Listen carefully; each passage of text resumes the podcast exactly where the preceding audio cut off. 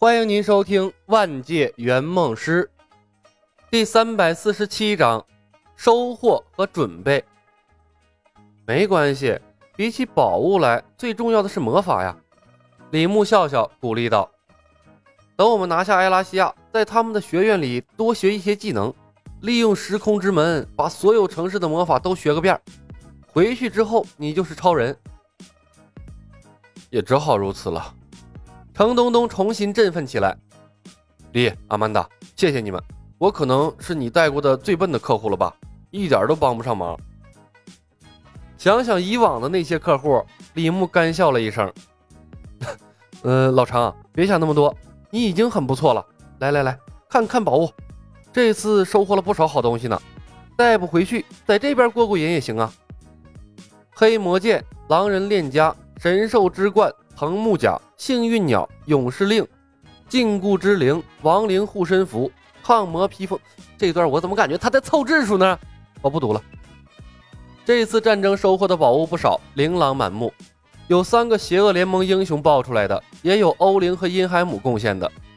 两个新英雄知道李牧的癖好，罗尼斯稍稍点醒，他们便主动把全身的宝物都奉献了出来。游戏世界。唯一的好处就是宝物可以随随便便爆出来，除了土灵珠这一批宝物，没有李牧看上眼的。冯公子同样看不上眼了。英雄无敌世界的宝物，其实大部分都不符合他的审美观，而且对他来说用途也不大。两人索性一股脑的把宝物都丢给了程东东，让客户过瘾去了。其实李牧最想得到的宝物是四系魔法书、水神靴、至天之翼、魔法师之帽，或者记录着各种魔法的卷轴。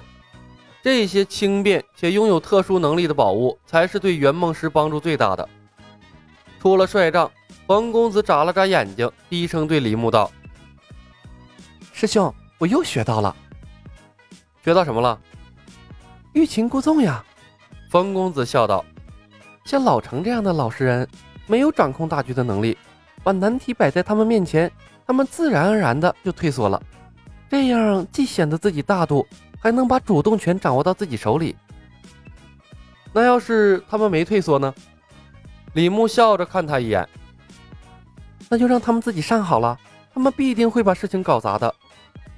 王公子耸耸肩，得意的说道：“收拾烂摊子，总比和一个不配合的客户强啊。”学的不错呀，继续努力。李牧笑道：“小芳，你会是一个合格的圆梦师的。”都是师兄教的好。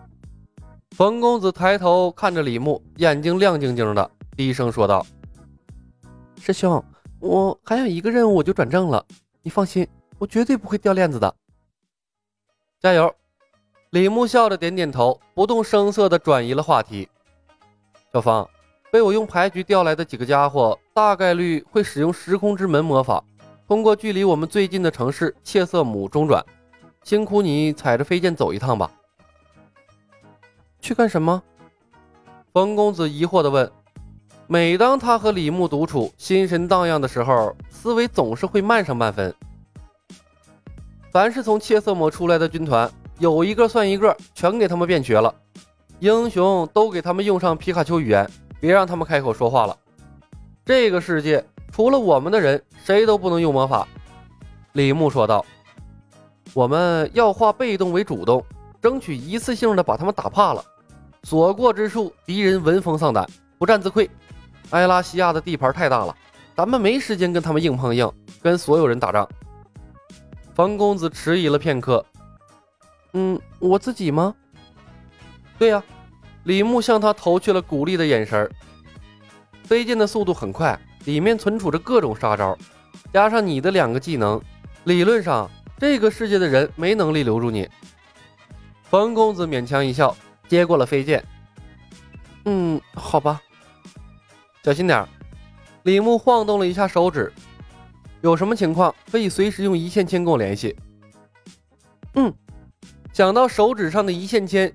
冯公子的心情瞬间好转，他甜甜的一笑：“师兄，你也小心。”冯公子踩着飞剑离开。他走后不久，带着一队大天使在野外转了一圈的阿德拉，招募回了一大群刚才被打散的邪恶联盟的士兵。地下城的兵种有八十多头蝎狮，十多条黑龙，三百多个远程兵种独眼和两百多个美杜莎女王。地狱的兵种有四十多个邪神王，五百多个远程兵种马各，还有将近四百的长脚恶鬼。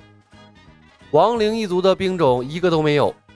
第一个原因是他们几乎全被打死了，第二个原因是部队中加入了死灵族，那士气会大大的跌落。这些兵种跟着阿德拉一瘸一拐地走回了营地，立刻引起了轰动。阿德拉，这次的收获不小啊！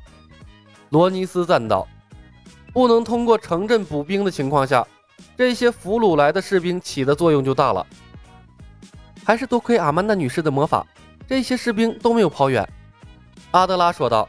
“而且他们期望能解除掉他们身上的魔法，让他们可以像正常人那样行走，所以这次的谈判非常顺利。”他看向了李牧，“李大人，可以解除他们的魔法吗？他们已经是我们的士兵了。”李牧说道。